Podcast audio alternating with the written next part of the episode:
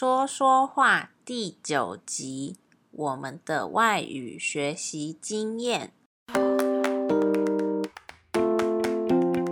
大家好，欢迎收听 TTMC 听播客学中文，我是 Jay。既然我们是一个语言学习的 Podcast，也应该来认真聊聊语言的学习了吧？今天我跟米永会分享我们学习英语的心路历程，希望你们会觉得有趣，也对你们学习中文会有帮助。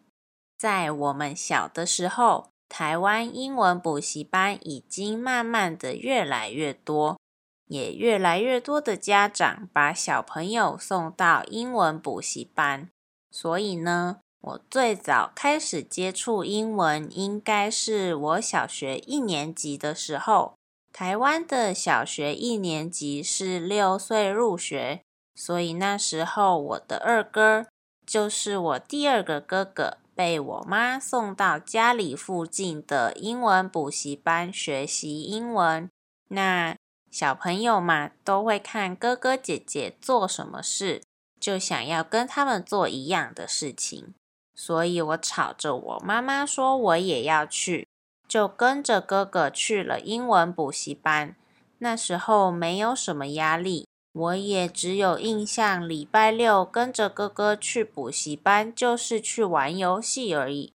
好像还被老师取了个英文名字，没记错的话应该是 Eva。但总之好像上了一阵子而已，就没有继续了。诶，我也是哎。某一年的暑假，被我妈带去上英文补习班的夏令营。夏令营就是 summer camp，老师也帮我取了一个英文名字，我是 Tina，超级菜市场名。后来换去别的补习班，班上也有一个女生叫 Tina，结果老师竟然没有帮我们换名字，只是叫我们两个 Tina One。跟 Tina Two，害我每次被叫到名字的时候都觉得超丢脸啊！啊，菜市场名就是很多人都会取的名字，就像是去菜市场，如果你叫 Tina，会同时很多人回头看你的感觉。对，这取英文名字，这真的是台湾、香港跟中国才会发生的事情吧？因为出了社会到国外之后，我才发现，像邻近的国家日本或是韩国，他们其实很少另外取英文名字。诶，对啊，我的日本和韩国朋友听到台湾人都有英文名字的时候，都觉得很不可思议耶，一直很好奇。为什么我们不用本来的名字就好了？对啊，但是我想这可能跟中文的发音比较困难一点有关系。因为像是日本的发音，几乎是所有不同文化的人都可以轻松的说出来的。那有时候也蛮羡慕日本人的名字很符合国际化的需求，大家可以把自己原本的名字说得正确。对台湾人来说，还蛮梦寐以求的。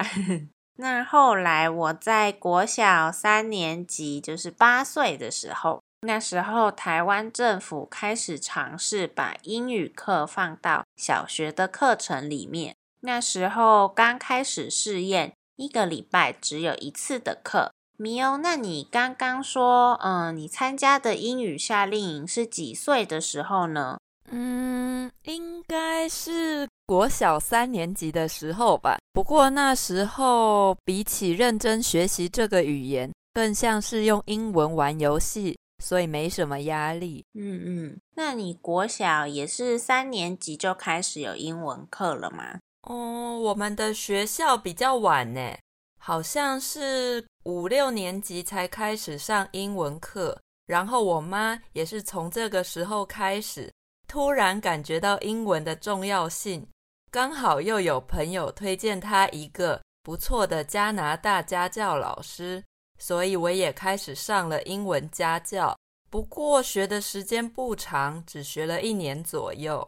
嗯，我们在念国小的时候，那时候政府开始实验英语教育，那刚好我的学校是实验提早的学校，所以才会早一点点。现在台湾的公立小学，据我所知，是一年级，也就是六岁就开始有英文课了。但是其实现在很大部分的小朋友，都会在小学之前就被爸爸妈妈安排去上英文课了。嗯，对啊，有时候走在路上还可以看到有很多父母会特别只用英文跟小孩对话，哎，从小就培养孩子在全英文的环境也真的很不简单。对，现在大家在台湾都非常努力的学习外语。嗯，那好，所以我。八岁的时候，学校又开始教英文嘛。一直以来，我上学的时候，英文课都表现得还不错哦。啊，好羡慕哦！我的英文成绩好像只有国小比较好，国高中的时候都学得好痛苦，每天就是硬背单字跟文法，所以开始觉得对英文没有什么兴趣。嗯，但其实没有关系啦，因为老实说，我个人感觉台湾学校教的跟真实社会上用的还是有很大的差距诶。你是说像课本教的那个 “How are you? I'm fine, thank you, and you” 吗？实际上哪有人真的会这样用啦？哼，对啊，对啊，就是这样，所以我觉得。有差别的话，应该是老师上课的方法。我很幸运，都遇到很有趣的老师，他们把英文课变得不无聊，很活泼，所以我上课都还蛮开心的。那我突然想到，高中的时候，我有一个英文老师，他刚好住在我家的巷子口对面，然后我每次赶公车都会来不及，所以他每天要上班的时候，都会看到我从他面前飞奔过去要赶公车，然后他到学校发现我就算飞奔了还是迟到，所以他后来就主动跟我说他可以载我去上学，我就因此被英文老师载了好一阵子，一直到我快要毕业，十八岁有自己的机车之后，每次想到这个英文老师就很感动啊。Becky 老师，如果你有听到，在这里跟您说，真的很谢谢你。诶，Becky 老师人也太好了吧？难怪你喜欢上英文课。对，但是主要也是老师上课真的不无聊啦，他还会另外找课本以外的东西来教我们。那所以我觉得认真上课算是对老师的尊重，也是对他的报答跟感谢。那后来我大学念了外语学院，也是全英文上课的。但是像我们刚刚说过的，学校教的跟现实的差很多。我毕业之后去旅行的时候，就发现其实我还好多听不懂，因为在学校我习惯老师的口音。还有课本标准的用词，但是到了社会上有各式各样的口音，每个地区也有每个地区的特殊用词等等，所以刚开始旅行的时候真的是挫折很大啊。是到了后来去澳洲打工一阵子之后，才习惯英文，也可以听懂大部分的话了。这个一阵子可是蛮久的哦，大概七八个月。然而听可以了，但是表达上的反应真的也还是没有办法很快或是很好。比如说要用英文来撑过整个 party，真的还是非常耗脑力，就是我的头脑会很累这样。但也不知道有可能是我太笨了，就是一直到现在还是差不多。只要一阵子不常用英文了，反应就会慢很多，然后也总是在查字典，永远都会有新的单字出现。所以我意识到，我了解到，只有真的住在英语国家比较长的一段时间后，我才有可能能够再说的接近母语者的程度了。但是这件事情我已经看作是一件非常自然的事情，不是特别在意，只要我基本沟通没有问题就可以了。毕竟我没有那个环境。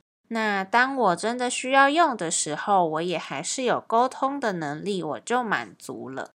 真的。而且我觉得最重要的就是要敢说，只要勇敢说出口，就会进步。像我在读书的时候，一直觉得自己的英文很差，一直到开始工作跟出国，有机会认识外国的朋友，才发现，其实你这二十年来单字没有白背，只是没机会用。当你真的跟外国人面对面的时候，只要鼓起勇气。还是可以沟通的哦，而且就跟我们听到外国人说几句中文，就会觉得他们很厉害一样，所以英文也是一样的。